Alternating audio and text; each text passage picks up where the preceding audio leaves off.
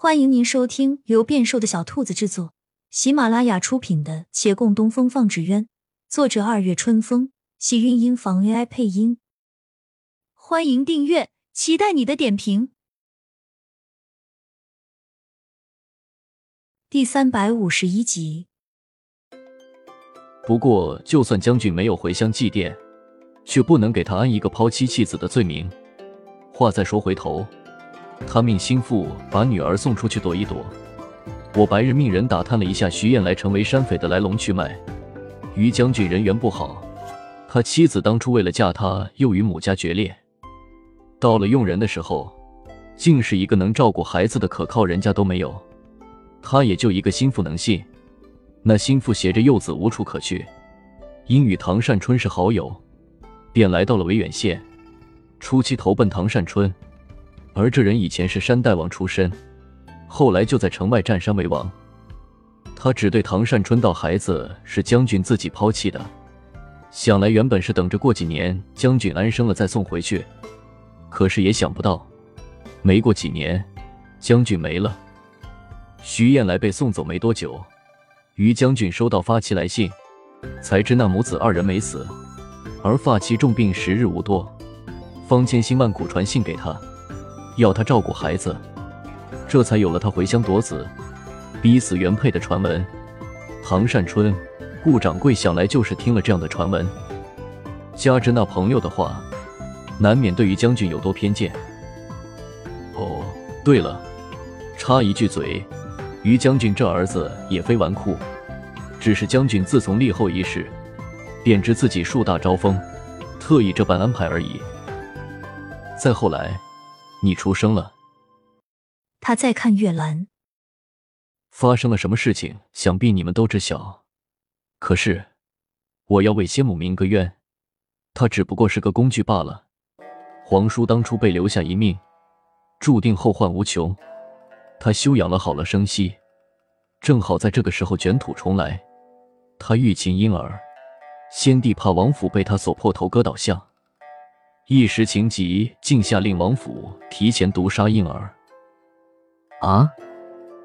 月兰还未有反应，孟寻忽的大叫了一声：“这是逼着王爷杀了他刚出生孩子。”兰儿既被指定承着大统，就注定少不了劫难。先帝担心他利用孩子，宁愿鱼死网破。而其实，他本身就是来要这个孩子的命的。到手后，他发现孩子已身中剧毒，竟突然不忍，将孩子救了回来。也许就只是那一念之差，一切全都不同。据说救治过程艰难，但总算活了过来。父王颇为感慨，权衡之下愿意助他夺位，与他商定，等先帝驾崩后拥他为帝。兰儿被他带走以做人质，但先帝以为婴儿已死。为给民间交代，令王府编造了些妻妾争斗的谎言，害得先母无辜丧命。就是母妃也不知她的孩子没死。王府为保了儿性命，也便寻了一个夭折婴儿替她。可是等先帝驾崩后，皇叔却没有再回来了。国不可一日无君，未见他再来，父王实在不能安心，怕他又在谋划什么。也担心他伤害兰儿，不敢大动干戈，只身前去寻他。一去才知，兰儿你身体一直有后患，他在帮你调理，根本无暇顾及其他。时间长了，他反倒甘愿在山水之中逍遥自在了，还又收养了两个孩子。父王说，一定是兰儿你感化了他。可我想，人都是有两面的，他有争天下的本事和野心。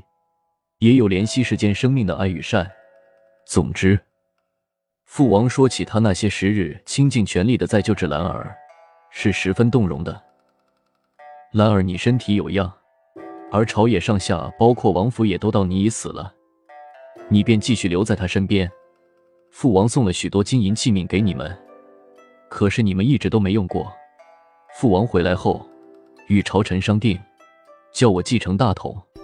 可因我年幼，朝臣各相争斗，上下乱成一片，民间战乱亦不断，致使许多人家流离失所。